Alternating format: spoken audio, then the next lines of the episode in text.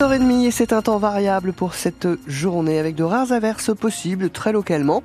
Ensuite, nous devrions bénéficier d'éclaircies en fin d'après-midi. Les températures maximales entre 9 et 10 degrés. 7h30 les infos, c'est avec Sarah Saltiel-Rago. Et pour la profession, c'est un événement depuis le début de l'année. Un accord a enfin été trouvé entre le géant Lactalis et ses fournisseurs laitiers. 425 euros les 1000 litres. C'est 5 euros de plus que la dernière proposition du numéro 1 mondial du secteur.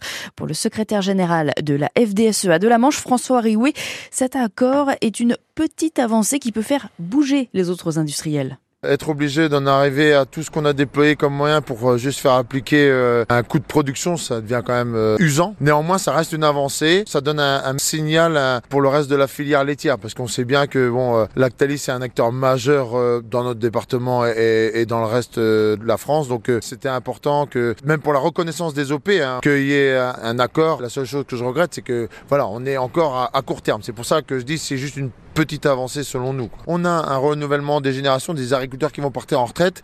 Il y a des jeunes motivés. Néanmoins, euh, le financeur peut pas leur prêter de l'argent s'ils n'ont pas de la visibilité sur le mois prochain. Là aujourd'hui, euh, on a toujours du mal à savoir combien on va pouvoir avoir le mois prochain de prix du lait alors qu'on a des charges qui sont là tous les mois. Donc euh, il faut inscrire ça dans la durée pour que les agriculteurs actuels et ceux qui veulent le devenir puissent continuer à faire leur métier plus sereinement. François Rioué, secrétaire général de la FDSEA, qui s'exprimait en marge de la visite de la présidente de l'Assemblée nationale, Yael Braun-Pivet, dans la Manche hier.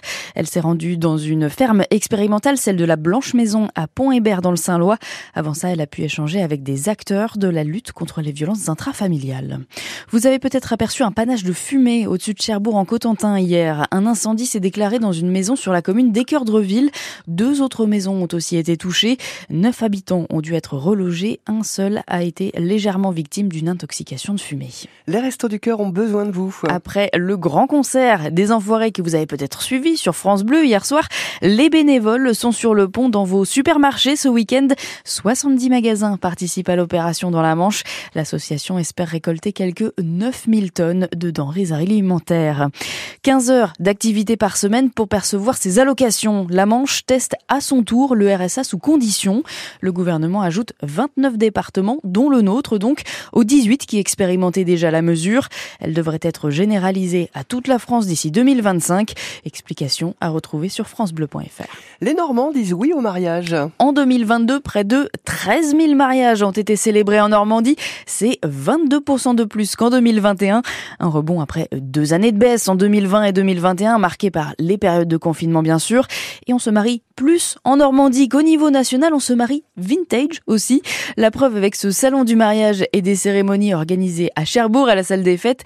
Tout ici est de seconde main, Jacqueline Fardel. Il y a une dizaine de pour les défilés. Alors sinon, voilà, on a une robe euh, flamenco, parce qu'elle a toute une traîne en fait.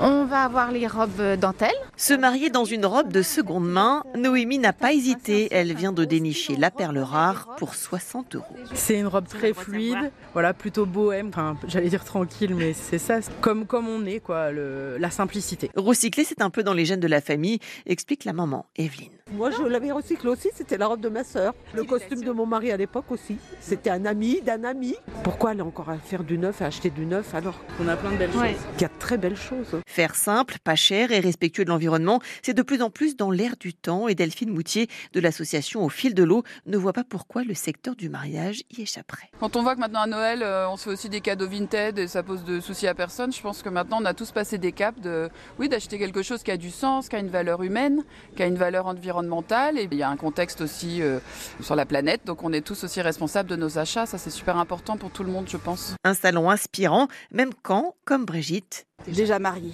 hélas. Ça donne envie de recommencer, ça donne envie de se remarier. Ça donne envie de se remarier. Et c'est merveilleux de voir que c'est du recyclage, de l'économie circulaire, c'est magnifique. Ou quand le recyclage pourrait inspirer une redemande en mariage. Jacqueline Fardel au salon du mariage de seconde main qui continue aujourd'hui, c'est de 10h à 20h à la salle des fêtes de Cherbourg. Allez, une page de sport avec une petite raclée infligée par les handballeurs cherbourgeois. La JS Cherbourg a battu Angers 37 à 25 hier soir. Elle garde donc sa cinquième place de Pro League. En football, l'US Avranches affronte le Red Star, leader du championnat national, alors que les Manchois sont 12e, match à 17h. Et puis en Ligue 2, le Stade Malherbe de Caen se déplace sur la pelouse de Pau pour la 27e journée. Rendez-vous dès 18h sur France Bleu Cotentin pour ne rien manquer de la rencontre.